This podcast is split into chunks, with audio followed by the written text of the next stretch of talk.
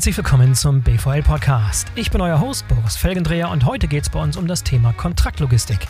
Dazu haben wir uns Matthias Magnohr als Gesprächsgast geladen. Matthias sitzt im Vorstand der BLG Logistics in Bremen und verantwortet dort den gesamten Bereich Kontraktlogistik. Wir haben über wichtige Trends und Entwicklungen gesprochen, die die Kontraktlogistik besonders im Bereich E-Commerce und Multichannel-Handel, aber auch im Bereich Automotive-Prägen gesprochen, welchen Stellenwert Nachhaltigkeit einnimmt. Wir haben uns ein paar interessante Kontraktlogistik-Case-Studies bei Chibu, Puma und Engelbert Strauß angeguckt und vieles mehr. Es wird also interessant. Bevor wir loslegen, hier noch ein kleiner Hinweis auf den Sponsor der heutigen Sendung, die Aurelis Real Estate. Aurelis baut, saniert und vermietet bundesweit moderne Unternehmensimmobilien, von Gewerbeparks über Lager- und Logistikobjekte bis zu Büroflächen. Aurelius kauft auch Grundstücke an. Besonders im Fokus stehen Entwicklungsgrundstücke, ehemalige Werksareale und Gewerbeobjekte, auch gerne leerstehend und sanierungsbedürftig, in deutschen Metropolregionen und Logistikclustern. Aurelis will Standorte gemeinsam mit den Kommunen revitalisieren und Mieterinnen und Mieter partnerschaftlich bei ihrer Entwicklung begleiten. Aurelis betreut seine Kundinnen und Kunden ganzheitlich und kann bei Bedarf den gesamten Wertschöpfungsprozess übernehmen, von der Akquise, Planung, Baurechtschaffung und Realisierung bis zur Betreuung der Mietparteien und Objekte.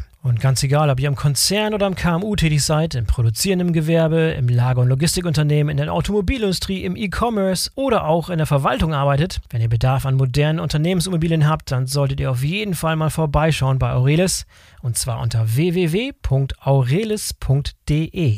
www.aurelis.de. So, und jetzt kommt Matthias Magner von BLG Logistics. Viel Spaß! Hallo Matthias, herzlich willkommen zum BVL-Podcast. Schön, dass du dabei bist. Ja, guten Morgen, Boris. Vielen Dank für die Einladung. Ich freue mich, dass ich hier sein darf. Schönen guten Morgen. Wir haben gerade ein bisschen, ein bisschen gelächelt, weil du bist der, einer der wenigen Gäste, die sich für einen 8 Uhr morgens Aufnahmeslot verpflichtet haben. Hut ab dafür. Sehr, sehr mutig. Sehr schön. Ja, wir, wir hätten auch 7 Uhr machen können. Ich bin äh, mehr so der Frühaufsteher, deswegen. Also das, Hardcore. Äh, bereitet mir jetzt keinen physischen Schmerz. Das ist schon okay. The early bird catches the worm, sagt der, sagt der Anglo-Sachse. Sehr schön. So ist das, genau. Und keiner spricht mit dem Wurm. Und der, ja, und der Logistiker sowieso, der muss sowieso früh am Start sein. Ist viel los bei euch momentan. Matthias, du leitest den Bereich Kontraktlogistik bei BRG Logistics, habe ich gerade in meiner Einleitung bereits erwähnt. Ich habe ein bisschen deine Historie so geguckt. Du hast einen großen Teil deiner Karriere in der Logistik verbracht, kamst von Hellmann, glaube ich, ne? Was war so ein bisschen dein Werdegang und wie kamst du erstmal in die Logistik und dann in die Kontraktlogistik insbesondere? Ja, das ist äh, wie, wie so vieles im Leben äh, ein bisschen auch dem Zufall geschuldet. Also ich habe meine ersten äh, Schritte, meine praktischen und beruflichen Schritte tatsächlich im Handel gemacht. Ich mhm. habe äh, sechs Jahre lang für den C&A-Konzern gearbeitet und äh, zuletzt dort im Bereich Procurement und Sourcing und war dann so ein bisschen ein Spätberufener zum Studium und habe dann BWL noch in England und in Münster studiert und eine Vertiefung im ah, cool. Bereich äh, Logistik und Supply Chain Management in der Schweiz gemacht, in St. Gallen. Und zum mhm. damaligen Zeitpunkt gab es ein Projekt zur Privatisierung des Bekleidungsmanagements der Bundeswehr. Und äh, Hellman Worldwide Logistics hatte sich seinerzeit zusammengefunden mit einem US-amerikanischen Unternehmen in einem Konsortium und hatte darauf angeboten. Und ich habe da ein Praktikum gemacht und habe einen Vorstand kennengelernt. Und so war dann mein Weg in Richtung Hellmann geebnet. Und das ist sozusagen mein Brückenkopf aus dem Bereich Textil, Handel, ähm, in Richtung Logistik gewesen. Und tatsächlich habe ich jetzt die äh, letzten 18 Jahre, also von 2003 bis 2021, für Hellmann gearbeitet. Wie gesagt, angefangen mal als Praktikant und dann glaube ich, würde man jetzt so aus der, aus der Außenperspektive sagen, Schornsteinkarriere. Also mich immer mhm. gekümmert um irgendwie größere, komplexere, andere Themen, die nicht so richtig in irgendeine Schublade passten und habe dann in 2016 als äh, CEO für Deutschland die Landverkehre und die Kontraktlogistik übernommen und bin dann 2018 in das globale Executive Board berufen worden. Naja, und jetzt eben seit Oktober des vergangenen Jahres als Vorstand Contract Logistics bei der BLG. Da hat Frank Dricke irgendwann bei dir angepinkt und gesagt, wir haben da was für dich, eine Aufgabe. so in etwa. ja, sehr schön. Ja, sag mal ein bisschen was kurz zu, zu BLG haben wir jetzt, wir haben schon zweimal deinen dein Chef Frank Dricke zu Gast gehabt. Die meisten Leute dürfen BLG Logistics kennen. Aber vielleicht zum Einstieg BLG Logistics im Sinne von Kontrakt Kontraktlogistik ist einer eurer wichtigen Geschäftsbereiche. Ihr habt weitere, aber sag mal was zur BLG ganz kurz und dann, wie Kontraktlogistik zu euch passt und wie es ins Gefüge des Konzerns passt. Ja, sehr gerne. Also die BLG ist ein äh, börsennotiertes Unternehmen. Wir sind ein Seehafen- und Logistikdienstleister mit einem internationalen Footprint. Wir sind ähm, 145 Jahre alt ähm, und machen eben Logistik sozusagen in drei Geschmacksrichtungen. Ähm, einmal im Bereich Automobile, wo wir Fertigfahrzeuge im, im technischen Support und, und in der Logistik eben betreuen. Dann der Bereich Container über die Beteiligung an Eurogate und dann eben der Bereich Kontraktlogistik, was sozusagen meine, meine, meine Verantwortung ist. Genau. Ja, Ja, und ähm, sag da vielleicht ein bisschen was zu, wann sich dieser Bereich Kontraktlogistik bei der BLG rausgearbeitet hat, wie ihr zu dem Geschäftsbereich kam sozusagen. Naja, BLG, ähm, Bremer Lagerhaus, Gesellschaft, eigentlich heute äh, neuschwäbisch genannt Bremen Logistics Group, ähm, dann, dann sieht man schon, dass da irgendwie das Thema Lagerei schon von ganz Anfang an mit, mit dabei gewesen ist. Und mhm. ähm, ich hatte eben gerade gesagt, Seehafen Logistikdienstleister, also ich sag mal Seehafen, äh, nahe Umschlag und Lagerung ist eben sozusagen ganz, ganz tief drin in der DNA. Richtig entwickelt als Geschäftsbereich hat sich äh, das eigentlich seit Ende der, ich, Ende der 90er Jahre ähm, mhm. und zwar in zwei, in zwei Entwicklungsrichtungen eigentlich. Ein großes Projekt äh, war seinerzeit ähm, die Übernahme der Logistik für unseren Kunden Chibo im äh, Neustadter Hafen, im GVZ hier in Bremen, mit einem entsprechend prominenten und großen Neubau. Und in dem Kontext ähm, sind auch einige Manager von Shibo mit rübergekommen zur BLG. Das ist sozusagen die Handelslogistik. Und dann gibt es eben einen, einen zweiten Bereich, und das ist die sogenannte Industrielogistik, die sich hauptsächlich oder wo ein, ein Kundenschwerpunkt im Bereich von Industriekunden und im Bereich von ähm, der Automobilindustrie ist. Ähm, und so haben wir sozusagen unseren, unsere zwei Kundenschwerpunkte im Bereich der Industrie Industriekunden, Automobilkunden und zweitens mhm. eben des, äh, ja, des, des Handels. Und das ist sozusagen die, die DNA der Kontraktlogistik bei der BLG. Das ist mhm. eine, eine, gute Entwicklung, ist im Moment noch, ich sag mal, ein Stück weit disjunkt. Da sind wir jetzt gerade dabei und, und machen uns Gedanken und das, äh, denke ich, werden wir demnächst dann auch kommunizieren, wie wir uns dann in Zukunft aufstellen, weil natürlich ähm, die Automobilindustrie selber spätestens seit Corona und wir hatten eben gerade kurz äh, gesprochen über das gesamte Thema der Elektromobilität natürlich auch sich in einem Strukturwandel befindet. Und äh, die Frage ist eben, wie breit muss so ein Kundenportfolio sein? Auf welche äh, Kundensegmente wollen wir uns in Zukunft konzentrieren? Und äh, da sind wir im Moment in einem, in einem Strategieprozess, in einem Entwicklungsprozess, um uns da ein bisschen breiter aufzustellen. Mhm. Ich habe ähm, auf eurer Webseite gelesen, in der Recherche, dass ihr gerne von so einem Konzept des Logistikarchitekten sprecht. Also mhm. ihr seht euch in der Rolle eines Architekten, der sozusagen im Namen der Kunden ein Kontraktlogistikprojekt managt. Das fand ich ganz interessant. Erklär uns mal, was ihr unter diesem Konzept versteht und warum das für euch ein Alleinstellungsmerkmal ist. Also ich glaube, vielleicht einmal drei Schritte zurück, zurückgegangen und hier darf ich einen ehemaligen Kollegen von mir äh, zitieren, der mal gesagt hat, äh, Kontraktlogistik ist wie heiraten. Und er meinte das im, im, im Gegensatz sozusagen zu dem sehr transaktionalen Transportgeschäft, wo ich immer irgendwie mhm. Rampe-Rampe-Kontakt habe und wo natürlich auch ein Logistikdienstleister relativ zügig und relativ schnell ähm, austauschbar ist. Und wenn ich die Kontraktlogistik von der Kundenseite her denke, dann ist es tatsächlich so, dass ich mich ja sehr, sehr eng vernetze, sehr, sehr eng verzahne mit meinem Dienstleister. Es gibt Systemschnittstellen, es gibt Prozessschnittstellen, ähm, es gibt menschliche Schnittstellen, ganz, ganz wichtig. Es muss einfach, es muss einfach passen vom Bauchgefühl her, vom, ja, vom, vom Nasenfaktor her. Die Unternehmen müssen zueinander passen. Es ist tatsächlich so ein bisschen wie, wie heiraten. Hm. Und natürlich geht mit einem, mit einer solchen Entscheidung eines Kunden uns die Kontraktlogistik anzuvertrauen, ähm, ein, eine relativ lange Pre-Sales- und Sales-Phase vorweg, also sozusagen das Werben äh, um den Kunden. Und wir glauben, dass es, dass es richtig ist, sehr, sehr frühzeitig anzufangen und nicht erst sozusagen auf den Plan zu treten, wenn die, wenn die Ausschreibung da ist und, und wenn es dann nur noch um, dies, um das Erfüllen der Requirements, um, um das Abhaken von irgendwelchen, ähm, ja, ich sag mal, Funktionalitäten geht, sondern eben viel frühzeitiger anzufangen und äh, unsere Kunden dabei zu begleiten, die richtigen Lösungen zu planen, zu konzeptionieren und dann eben auch gemeinsam ähm, mit unseren Expertenteams auch in die Realisierung reinzugehen und dann eben natürlich am Ende auch den, den Betrieb zu machen. Aber dieser, dieses Mindset, den, den Kunden ganzheitlich und sehr frühzeitig zu begleiten und eben die richtigen und, und die besten Lösungen herauszuarbeiten. Das ist bei uns schon die, der Anspruch, den wir haben und dem wir an vielen, vielen Stellen ja auch mit unseren Kunden ähm, gerecht werden. Und ich glaube, wir kommen gleich nochmal so auf zwei, drei ähm, herausragende Projekte zu sprechen. Also das ist auch das, was die, was glaube ich die BLG ein Stück weit anders macht. Ich habe mal gesagt, also die BLG, ich Anekdote geteilt. Also, als ich bei Hellmann äh, gearbeitet habe, Hellmann ist im, im GVZ in, in Bremen und dann bin ich immer vorbeigefahren an diesen unglaublichen, riesengroßen Lagerstandorten von der BLG. Und ja. jedes Mal war ich voller Ehrfurcht und habe gedacht, hey, die BLG, die macht echt Kontraktlogistik für große Jungs. Und, die sind nicht zu übersehen, in der Tat, ja. Nee, die sind nicht zu übersehen. Eine gewisse Präsenz ist da.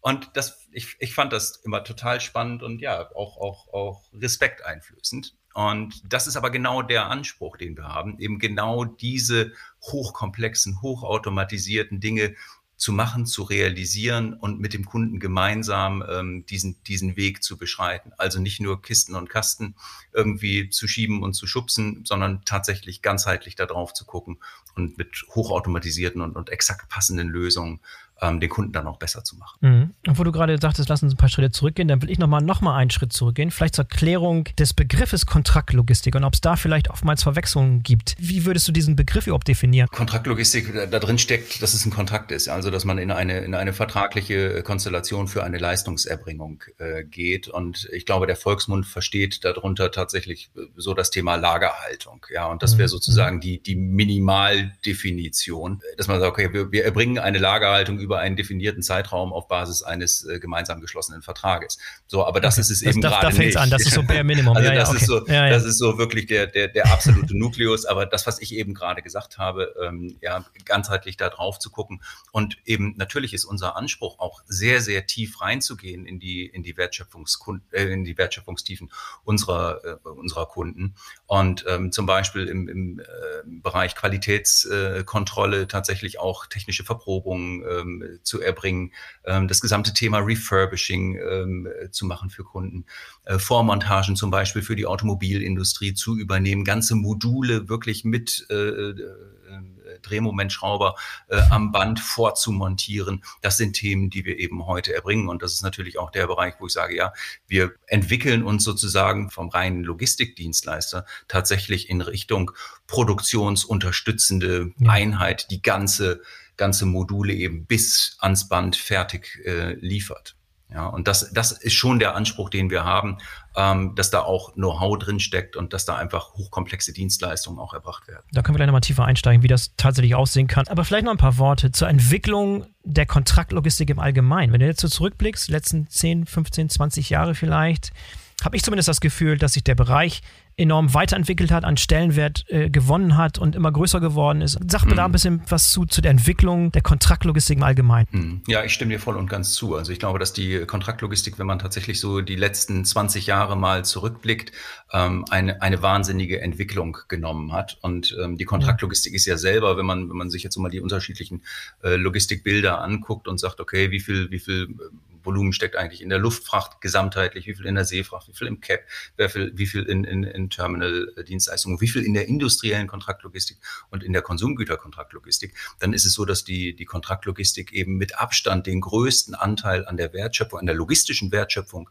ähm, in, in Summe hat. Das ist also etwa hm. ein knappes Drittel, was sozusagen auf Kontraktlogistik entfallen würde. Davon ist natürlich nicht alles outgesourced, sondern ganz, ganz viel wird eben noch innerhalb der Unternehmen oder durch die Unternehmen selber erbracht. Aber wir stellen schon fest, dass mit äh, zunehmendem Reifegrad, mit zunehmender Professionalisierung im Bereich Kontraktlogistik eben auch die Bereitschaft von Unternehmen steigt, ihre Kontraktlogistik einem Logistikdienstleister anzuvertrauen. Und ich glaube, wenn wir nochmal aus der Perspektive der Kunden da drauf gucken und, und darüber nachdenken, wir sehen einfach heute, dass ähm, ich würde sagen, alle Geschäfte komplexer sind, komplizierter geworden sind als ja. noch vor 15, 20, 25 Jahren.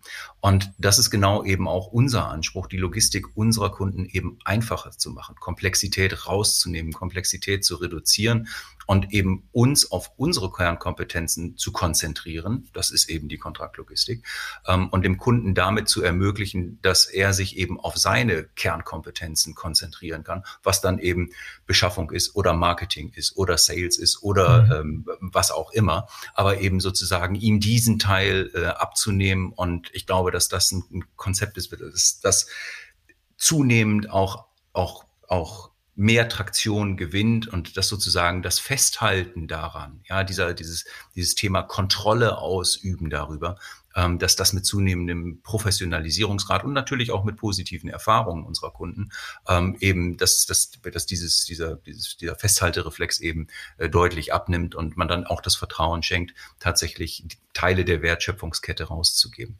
Und wie gesagt, ich sehe, dass das ein, ein Trend ist, der in den letzten zwei Jahrzehnten sich ähm, sehr, sehr stabil und ordentlich und, und gut weiterentwickelt hat. Ähm, und wir sehen eben, dass der Markt so, je nachdem, welche Statistik man da bemüht, ich sag mal, in der, zumindest mal in der Vor-Corona-Zeit ganz stabil um drei bis vier Prozent in Deutschland, in Europa gewachsen ist. Weltweit ist es sogar noch ein bisschen mehr mit, mit acht bis neun Prozent. Ähm, also ich glaube, dass es ein ganz stabiler Markt ist. Daran angeschlossen äh, die Frage, ja, wie geht's denn jetzt eigentlich in einer Nach-Corona-Welt weiter? Wissen wir, glaube ich, alle nicht. Äh, die, die Kristallkugel hat keiner. Ähm, ob wir jetzt eine Rezession kriegen, was das eigentlich bedeutet, ob die Lieferketten jetzt verkürzt werden. Ähm, es gibt alle möglichen Theorien dazu. Ich hatte gerade in der vergangenen Woche ein sehr interessantes Gespräch mit einem äh, mit einem OEM und habe dann auch die Frage gestellt: Seid ihr schon dabei, jetzt quasi äh, mehr Nearshoring zu machen oder sind eigentlich die Strukturen so ich sag mal, so fest und so, so mittelfristig ähm, fixiert, dass das gar nicht möglich ist. Und äh, die Antwort war, nein, eigentlich haben wir einen Planungshorizont von vier, fünf Jahren, äh, je nachdem dann, welche Baureihe wann wie aufgelegt und auch vergeben wird, dass eigentlich die Lieferketten relativ rigide sind ähm, und mhm. wir zumindest im Moment noch nicht auf breiter Front äh, sehen, dass da mehr Nearshoring passieren würde. Das, glaube ich, sind aber im Moment genau die Diskussionen, die eben bei unseren Kunden, ähm, bei der verladenen Industrie, bei den OEMs äh, geführt werden und wo wir uns dann eben als Dienstleister den, den neuen Realitäten äh, stellen müssen. Genauso habe ich dann die Frage gestellt, ja, werden, werden Bufferstocks mehr aufgebaut? Also äh, gibt es einen, einen größeren Trend dahin, dass ähm, sozusagen die, die Just-in-Time-Logistik ersetzt wird durch eine Just-in-Case-Logistik? Also dass so von mhm. diesen ich sag mal, den, den, den bestandslosen Lieferketten, wie wir sie eben in der Vergangenheit gesehen haben, mit Just-in-Time und, und Perlenketten und Zero Inventory, dass man dann doch mehr hingeht und, und sich ein bisschen Zeug einfach zur Seite legt. Und die Antwort war auch ein bisschen ernüchternd, ähm, weil die Antwort war, ja, würden wir gerne machen, aber die Teile, die uns tatsächlich fehlen, ähm, die, die, die fehlen uns ja. Und oftmals wissen wir auch gar nicht, welche Teile uns dann fehlen ähm, so dass es also ganz schwierig ist, tatsächlich dann sozusagen zielgerichtet ähm, Pufferbestände aufzubauen. Also ich glaube, das ist, ist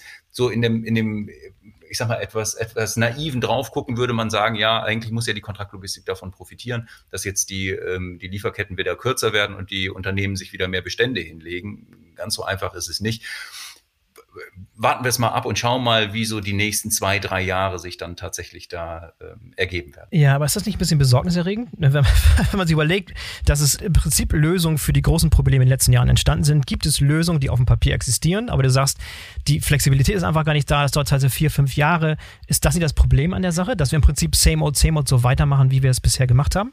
Tja, ähm, ein, ein, guter Freund von mir sagte, äh, dass sich immer erst was ändert, wenn es weh tut. Ähm, Aber hat es nicht genug wehgetan? Also wenn es nicht genug wehgetan in den letzten zwei, drei Jahren, dann weiß ich auch nicht. Also ich, es, ich, ich glaube, der Schmerz ist nicht gleich verteilt gewesen. Ich glaube, dass mhm. einige Unternehmen, einigen Unternehmen hat es heftig wehgetan und bei anderen Unternehmen ist eben der, so der kommerzielle Schmerz noch gar nicht da, sondern die richten sich äh, vielleicht auch ganz kommod in dieser neuen Situation ein und sagen, naja gut, das, das ist dann eben halt so, aber solange unsere, unsere Profits dreimal so hoch sind wie, wie vor der Pandemie, ähm, finden wir das eigentlich gar nicht so uncharmant, dass wir in dieser neuen Welt sind. Aber nochmal zurück zu deiner Frage. Ähm, die, die Globalisierung hat ja richtig Fahrt aufgenommen eigentlich mit dem, mit dem Fall ähm, des Eisernen Vorhangs 89, 90.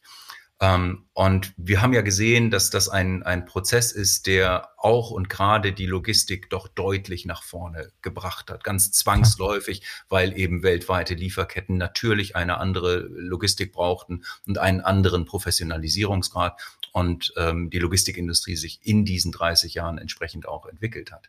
So, jetzt sehen wir seit ähm, eigentlich zweieinhalb Jahren, dass viele Dinge da aus dem Tritt geraten sind.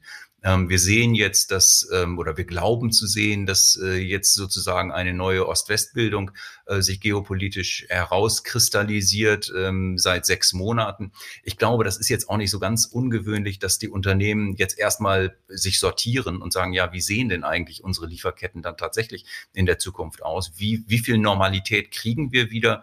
und wie wenig Normalität kriegen wir eigentlich wieder und dann entsprechend darauf reagieren. Ich glaube, dieser Anpassungsprozess wird eine Reihe von Jahren brauchen. Und ich glaube, das ist, wie gesagt, auch nicht so ungewöhnlich. Wir haben jetzt 30 Jahre an, an, an Globalisierung gesehen. So, jetzt äh, sprechen einige davon Zeitenwende. Ich weiß nicht, ob es eine Zeitenwende wird. Es ist zumindest ein, ein Punkt, wo viele Unternehmen innehalten und ähm, sich mal kritisch angucken, ja, wie, wie müssen wir uns eigentlich neu aufstellen? Und da komme ich dann wieder zurück zum Logistikarchitekten. Da stehen wir natürlich auch gerne bereit, das mit äh, unseren Kunden zusammen zu, zu challengen, zu hinterfragen, ähm, zu sagen, wie, wie sehen andere Kunden das und genau in diesen, in diese Diskussion, in diesen Diskurs zu gehen. Ja. Nochmal eine generelle Frage. Eure Neukunden, die ihr neu dazu gewinnt, sind das größtenteils Unternehmen, die ihre Logistik, die ihr übernehmen sollt, in der Vergangenheit selber gemacht haben? Und jetzt an euch übergeben oder sind das Situationen, wo andere Kontraktlogistiker am Start waren und ihr werdet sozusagen gegen andere ausgetauscht? Ich will darauf hinaus, ob es noch viele Unternehmen gibt, die den Anspruch erheben, die Leistung, die ihr bieten könnt, sozusagen in Eigenregie zu machen oder ist das heute gar nicht mehr so sehr stark verbreitet, dass die meisten schon mit ausgefeilten Kontraktlogistikkonzepten am Start sind? Ja, also es ist, es ist sowohl als auch. Natürlich ist es mhm. für uns immer attraktiver und schöner, ähm, mit einem Kunden gemeinsam ähm, im Sinne des Logistikarchitekten die Dinge mal neu zu denken, zu hinterfragen, ähm, Strukturen aufzubrechen und einfach was Neues zu, zu kreieren und was Neues zu machen. Es ist oftmals so, dass ähm, Strukturen vor einigen Jahren ähm, mal, mal festgelegt worden sind, in dem Zuge vielleicht auch outgesourced worden sind ähm, und die Unternehmen eben sagen, nein, wir haben uns als Unternehmen eben weiterentwickelt. Wir machen heute das X-fache von dem Umsatz, den wir damals gemacht haben oder unsere Märkte haben sich äh, ganz anders verschoben. Ähm, wir müssen einfach nochmal noch mal neu drauf gucken und nochmal eine neue, uns eine neue Struktur geben. Und das ist, ähm, würde ich sagen, so das Gros der Neukunden, die wir derzeit ähm, unter Vertrag nehmen. Ja, genau. So ein Bereich, wo besonders viel Musik drin ist und wo auch dieses Wachstum der Unternehmen selber zu einem ständig neuen Umdenken führt, ist der Bereich E-Commerce. Ne? Ich mhm. habe halt oft die, ich rede oft mit E-Commerce-Händlern zum Beispiel, die angefangen sind, äh, damit alles in Eigenregie zu machen und irgendwann in die Grenzen gekommen sind und dann Richtung Kontraktlogistik gegangen sind. Lass uns über den Bereich E-Commerce und Multichannel-Handel sprechen. Gib da mal einen kleinen Einblick, was ihr da heutzutage macht und was die wichtigsten Trends, Entwicklungen und auch Herausforderungen sind, die diesen Bereich eures Geschäfts prägen. Ja, wir haben das gesehen natürlich gerade im, im Rahmen der Pandemie, wo ja äh, viele von den, äh, die Engländer sagen so schön Brick and Mortar, also ähm, dem stationären Einzelhandel, äh, dass ja. die einfach äh, gar nicht, äh, gar nicht geöffnet hatten und dann natürlich sehr, sehr viel in Richtung äh, E-Commerce abgewandert ist ähm, und, und Menschen das einfach die vielleicht vorher noch nicht über diesen Kanal gekauft haben, das eben als neue Realität auch entdeckt haben ähm, und natürlich auch dabei bleiben. Also ich sage mal, der stationäre Einzelhandel, der hat schon die ein oder andere Herausforderung. Und äh, im Bereich E-Commerce äh, haben wir eben diese, diese, dieses wahnsinnige Wachstum äh, in den vergangenen zwei Jahren gesehen. Dass das im Moment ein bisschen runtergeht, ja, das ist so. Ähm, das denke ich hat aber andere Gründe. Also E-Commerce wird, wird sicher nicht weggehen. Natürlich haben wir im Bereich E-Commerce ganz andere ähm, Flexibilitäten, ganz andere Reaktionsgeschwindigkeiten, ganz andere Anforderungen an, an eine Logistik.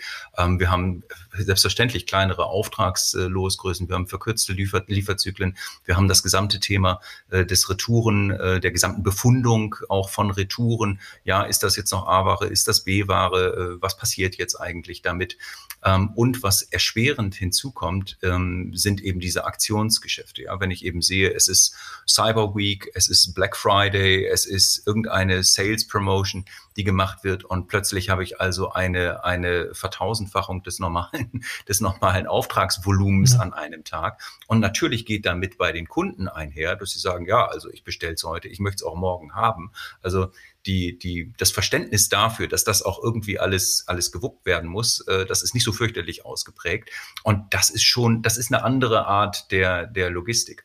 Und ja, wir sehen eben, dass ähm, Unternehmen zunehmend äh, diesen, diesen Multi-Channel ähm, Gedanken aufnehmen und versuchen über verschiedene Kanäle äh, unterwegs zu sein und ihr E-Commerce-Geschäft entsprechend ähm, zu verstärken. Und das braucht eben auch ein, ein, ein gewisses Umdenken, gerade bei den klassischen Brick-and-Mortar-Retailern, äh, ähm, dass das E-Commerce-Geschäft eben ein anderes ist und, und anders, anders tickt. Also gerade das Thema ähm, Retourenquoten, ähm, das ist im Textilbereich unglaublich, unglaublich groß und interessant ist, dass wir, aber das jetzt mehr so als, als äh, Anekdote, dass wir sehen, dass ähm, jetzt in den vergangenen Wochen und Monaten die Retourenquoten deutlich nach oben gehen.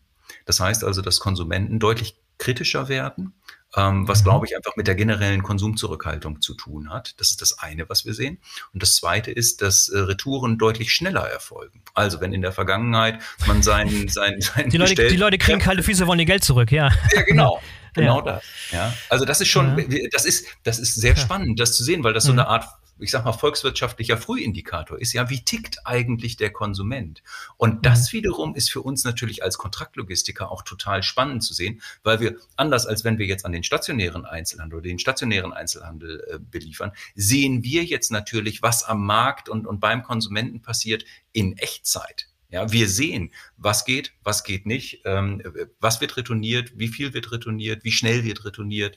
Also das ist eine sehr, für uns auch, auch eine spannende, spannende Information, wo wir im Moment darüber nachdenken, wie, wie können wir daraus eigentlich auch einen Mehrwert generieren. Ja, da sind wir so beim, beim mhm. Thema Artificial Intelligence und, und welche, ja, wie, wie nutzen wir diese Daten? Was können wir daraus ableiten? Wo kann man einen zusätzlichen Wert für unsere Kunden aus genau diesen Themen ähm, kreieren? Das ist ein interessantes, wichtiges, gutes Stichwort, das Stichwort Daten und auch die Systeme, die das Ganze zum Laufen bringen. Wenn ihr für einen E-Commerce-Händler oder Multi-Channel-Händler tätig werdet, dann generiert ihr mit euren Aktionen entsprechende Daten, die im Zweifel nicht eins zu eins kompatibel sind oder völlig integriert sind mit den Systemen, die der Händler selber hat. Welche Systeme sind da im Einsatz und wie funktionieren eure Systeme gemeinsam mit den Systemen, die beim Händler existieren? Wie sieht die Integration aus und worauf muss man da achten? Was gibt es da für Besonderheiten? Wenn du sagst, Artificial Intelligence klingt hervorragend, aber wie nutze ich sowas und ist im Zweifel der E-Commerce-Händler nicht weitaus weiterentwickelt bei solchen Dingen als ein Kontraktlogistiker?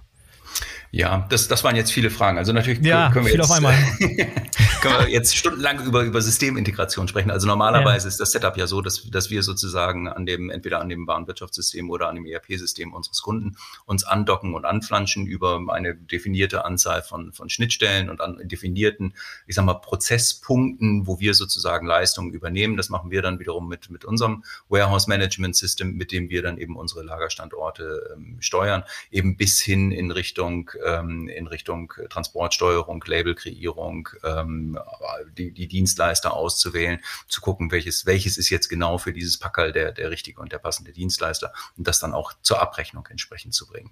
Also das ist so, so generell das, das Setup, wie wir ähm, uns mhm. mit unseren Kunden kreieren. Zu der Frage, wer hat eigentlich mehr Daten? Ja, natürlich hat derjenige sozusagen mehr Daten, der ähm, der sozusagen der, der, der, der Retailer oder der E-Tailer ist. Auf der anderen Seite haben wir natürlich einen anderen Querschnitt über, über verschiedene Kunden und mhm. sehen eben, wie welche Segmente sich, sich eigentlich wie entwickeln. Also ich erzähle jetzt kein, kein Geheimnis, wenn ich sage, dass IKEA einer unserer großen Kunden ist, äh, für den wir unter anderem im Bereich E-Commerce auch, auch unterwegs sind. Ähm, Zalando ist ein anderer äh, Kunde, für den wir unterwegs sind, ebenfalls bekannt. Also ähm, da, da, da sehen wir eben, ja, was passiert im Bereich Fashion, was passiert im Bereich äh, Möbel, was passiert in, in anderen äh, Konsumgüterbereichen zu der Frage, sind wir jetzt am Ende, wissen wir, haben wir daraus schon ein Produkt gemacht, wo es ein Preisschild dran, ein Preisschild dran hängt, wo wir jetzt schon wissen, jawohl, das ist der Wert, den wir dadurch kreieren. Nein, ist nicht so. Also wir, wir, wir gucken, ähm, wie, welche Einflussfaktoren zum Beispiel wir, wir als, als, ähm, als Predictor nehmen können, um vorherzusagen, wie wahrscheinlich die Auftragslast in bestimmten Geschäften in der nächsten Woche sein wird.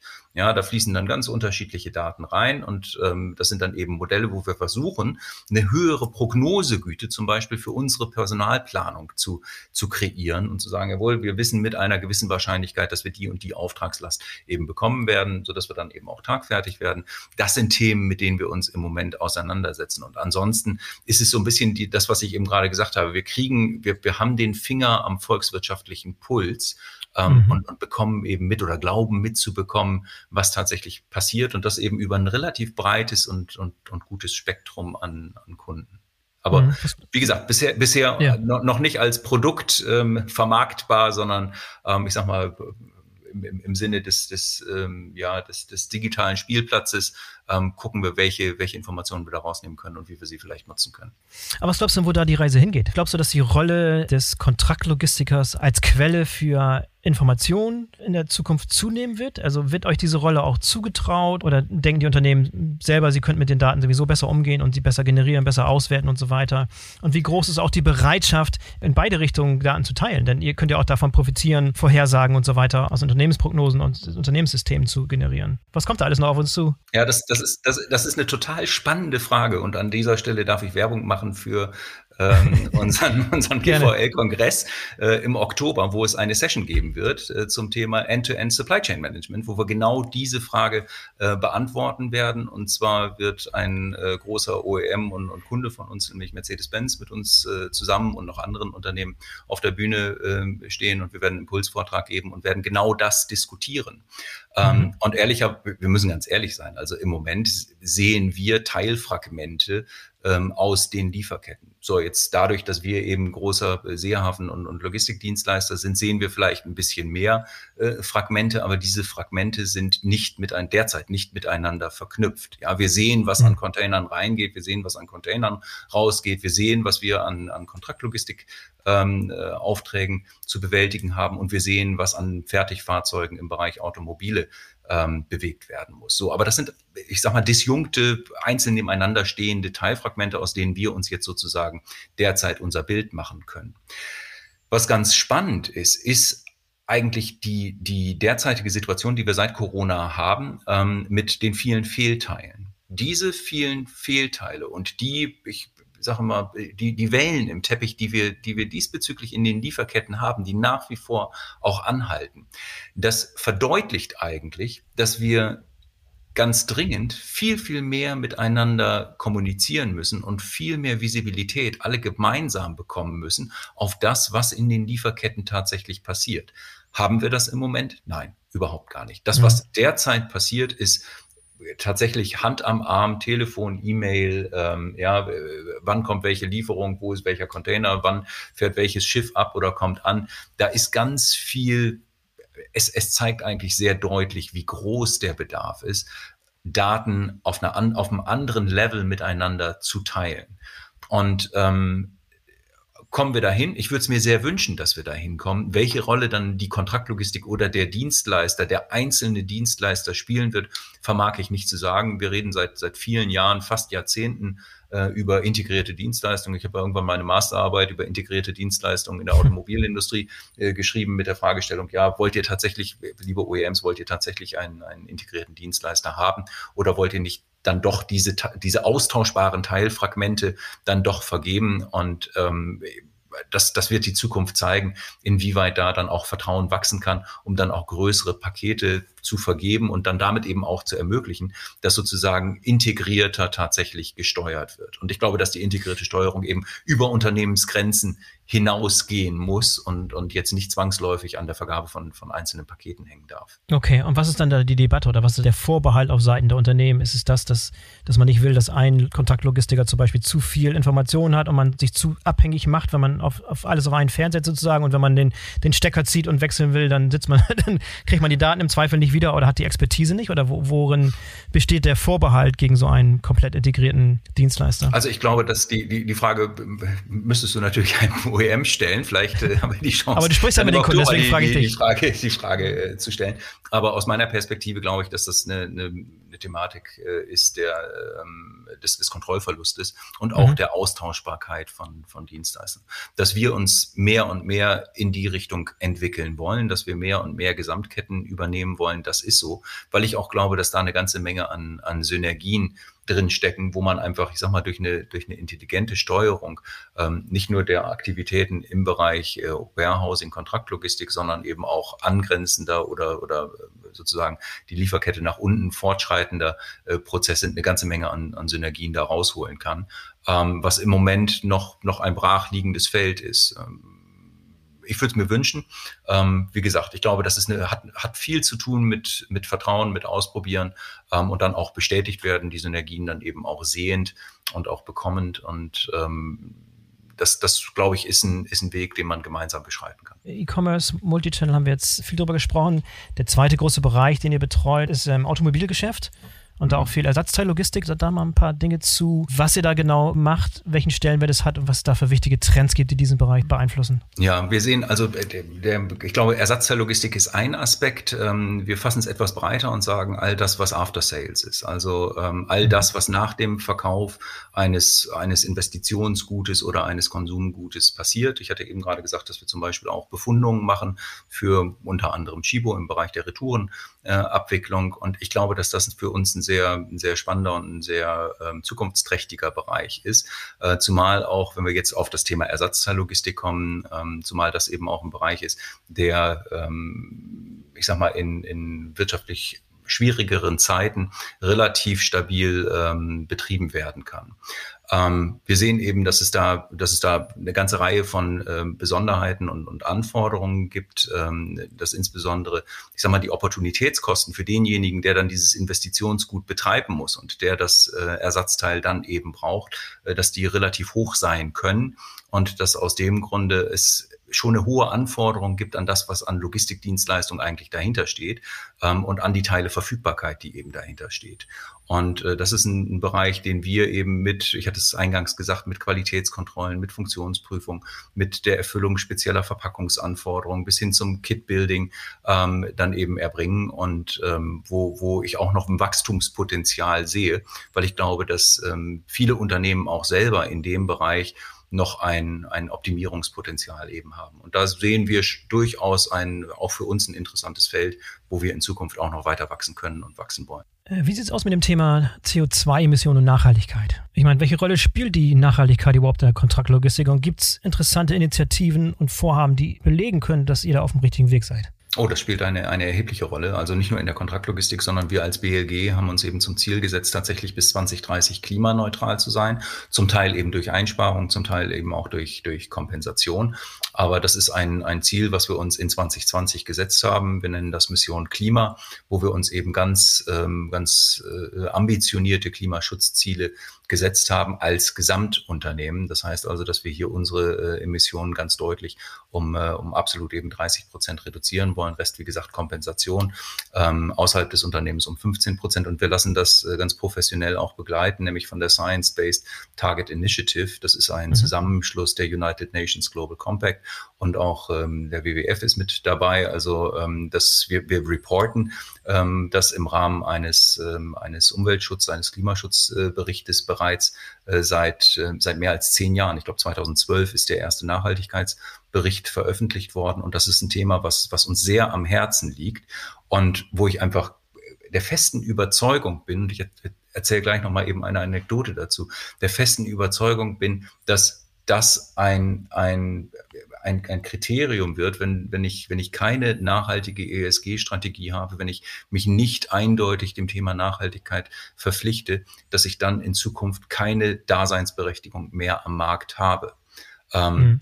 Und Unternehmen, die so ein bisschen das, das äh, Schludern und, und, und, und Schlabbern und so ein bisschen äh, sagen, na ja, das, äh, wir, wir, wir machen mal da den Follower, ähm, da bin ich bin ich der festen Überzeugung, dass den Unternehmen das tatsächlich auf die Füße fallen wird. Denn wir sehen es auch bei unseren Kunden. Also in der Vergangenheit war das so, ja, schick mal einen Nachhaltigkeitsbericht mit, sondern hat man den irgendwie bei seinem Tender dann mit, mit da reingepackt. Ja. Das hat sich ganz deutlich geändert und, und gewandelt. Und die Anekdote, die ich erzählen wollte, ist, dass ich äh, vor einigen Monaten bei einem äh, ganz spannenden virtuellen äh, Business Breakfast mit dabei sein äh, durfte. Es war, die hatten das sehr nett gemacht mit einer kleinen Lunchbox. Und dann konnte man also sein Müsli essen und diesem virtuellen, diesem virtuellen äh, Business Frühstück dabei wohnen. Und unter anderem war die Deutsche Beteiligungs AG äh, mit dabei. Und es ging eben um Nachhaltigkeit. So.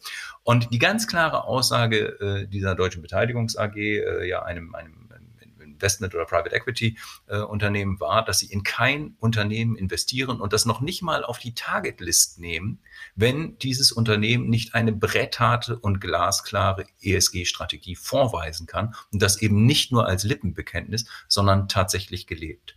Und mhm. das war für mich schon augenöffnend, dass das an den Finanzmärkten inzwischen eine solche Relevanz hat. Und wir sehen es ja auch im Rahmen der EU-Taxonomie. Man kann jetzt davon halten, was man will, aber das Thema ist auf der Agenda. Das geht auch nicht von der Agenda wieder runter. Und wir als Unternehmen müssen da in die sozusagen in die Vorreiterrolle gehen ähm, und, und nicht meinen, dass das irgendwie wieder weggehen würde, wenn man, wenn man wieder Vogelstrauß da den, den Kopf in den Sand steckt. So, und was machen wir eben äh, konkret? Du hattest gefragt nach der Kontraktlogistik. Wir sehen ja, dass im Bereich der Kontraktlogistik hauptsächlich das Thema äh, Gebäudemanagement, Energiemanagement in Gebäuden eine, ähm, einen entsprechenden, eine entsprechende Auswirkung auf den Carbon Footprint hat. Und wir haben jetzt gerade und, und äh, haben das in den vergangenen Monaten hochgezogen, ein, neu, ein neues Logistikzentrum, das C3 heißt das in Bremen. Und, das, ähm, das dürfen die meisten schon mal gehört haben. Das war in der Presse, ja, das haben wir, haben wir schon ja, das gesehen. Gut, sehr gut, sehr gut, sehr gut.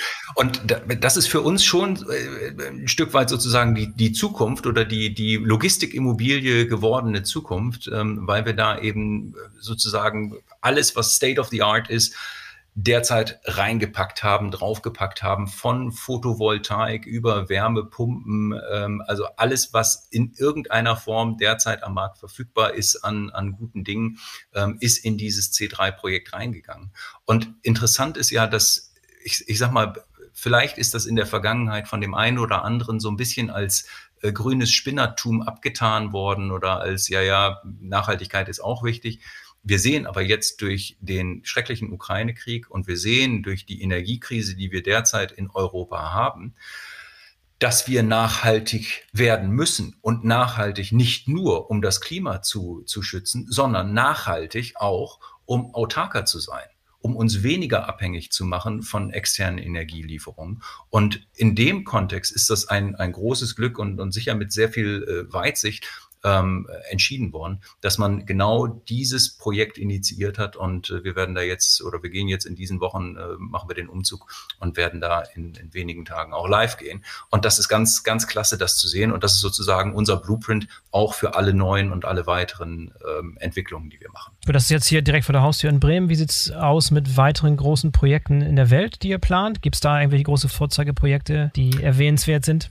Ja, also es gibt ein, ein, ein, ein Projekt, aber da will ich im Moment noch nicht drüber sprechen. Das ist in einem anderen Teil der Welt, wo ein bisschen mehr die Sonne scheint und ein bisschen mehr der Wind weht. Äh, da geht es um äh, die, ich sag mal, die, die, die weitere Entwicklung und Erprobung von E-Fuels. Ähm, ich selber habe ein, ein, ein guten Freund und, und geschäftsführende Gesellschafter eines äh, Mineralölunternehmens und wir haben sind neulich mal einfach aus, aus Jontef eine Oldtimer-Rallye äh, mitgefahren und äh, haben das Fahrzeug betankt mit E-Fuels, einfach um es mal auszuprobieren. Ähm, und das hat wunderbar funktioniert und, und äh, war echt klasse, äh, weil ich einfach glaube, dass es richtig und dass es notwendig ist, ähm, nicht auf, auf nur eine Technologie zu setzen, sondern die Zielsetzung klar zu machen und dann aber technologieoffen eben zu sein. Und E-Fuels kann eben eine mögliche ähm, Alternative für die Zukunft äh, sein, gerade im Bereich ähm, Transport und, und Verkehr. Wir haben das mal ausprobiert. Wie gesagt, technisch funktioniert das ganz wunderbar. Also auch mit einem, mit einem äh, fast 60 Jahre alten Oldtimer-Schätzchen. Äh, das hat uns da ganz wunderbar äh, von A nach B und wieder zurückgebracht. Also das, das funktioniert. Und so probieren wir einfach eine ganze Menge aus. Und zum Thema E-Fuels, ähm, wir werden jetzt in äh, Berlin ähm, in wenigen Monaten den ersten Pendelverkehr mit E-Fuels auch ähm, betanken und betreiben und probieren es einfach aus und schauen, funktioniert es, funktioniert es nicht, wo sind jetzt die, die Herausforderungen, um einfach breiter aufgestellt zu sein. Und ähm, so haben wir einen gewissen Forscher, Forschergeist und Forscherdrang und mhm. versuchen das eben möglichst technologieoffen uns anzugucken und eben zu überprüfen und zu schauen, wo der generelle Trend dann eben hingehen wird. Ja. Äh, Matthias, gib uns gerne noch mal ein paar interessante Kundenbeispiele. Äh, du hast ein paar prominente Beispiele schon am Rande erwähnt, auch die großen Projekte, die man sieht, wenn man durch Bremen fährt, die großen, die großen Gebäude entsprechend. Ich denke zum Beispiel an äh, Kundenbeispiel Chibo, Klassiker, aber auch mit Puma Firma macht ihr coole Sachen. Ich habe gesehen bei Engelbert Strauß. Vielleicht gibt es mal so einen kleinen Kurzabriss über so ein paar interessante Kundenbeispiele, die auch ein bisschen exemplarisch so darstellen, warum ihr den Anspruch erhebt, bei der Kontraktlogistik einen guten Job zu machen. Ja, du hattest Chibo, hattest du eben gerade erwähnt, ähm, ein, ein sozusagen ein Urgestein und eines der, der äh, Initialprojekte, wie ich ganz am Anfang ausgeführt hatte, für die Entwicklung der BLG im Bereich Handel, wo wir sozusagen die Vorwärtslogistik machen, ähm, im Bereich Non-Food und auch Kaffeeartikel, ähm, wo wir einen riesengroßen Standort eben in, äh, in Bremen hier betreiben, ähm, wo mhm. wir zusätzlich eben die, äh, das gesamte, den, den Bereich After Sales, äh, B2C Retourenbearbeitung und Abwicklung äh, erbringen. Ein sehr, sehr spannendes äh, Projekt. Dann haben wir im letzten Jahr live genommen in ähm, Geiselwind für Puma ein ein riesengroßes Lager und ähm, es wird sicher mal die Gelegenheit geben, ähm, auch für die Zuhörer dieses Podcasts, ähm, sich mal einzubuchen auf einen Standortbesuch. Das ist schon, das ist schon wirklich ich habe vorhin gesagt, das ist Logistik für große Jungs. Ähm, was da an Automatisierungstechnologie äh, drinsteckt, da ist ein Shuttle-Lager mit 630.000 Plätzen, da flitzen 480 Shuttles, flitzen da rum. Wir handeln irgendwie 41 Millionen Teile, 22 Kilometer Fördertechnik. Also das ist alles, da, da staunt man Bauklötze, wenn man da reinkommt. Und ähm, mhm. das, das ist das, was natürlich auch Spaß macht und, und was uns als Unternehmen und natürlich auch unsere Ingenieure und unsere Mitarbeiter reizt, sowas, sowas zu machen, sowas in Betrieb zu nehmen, sowas live zu nehmen.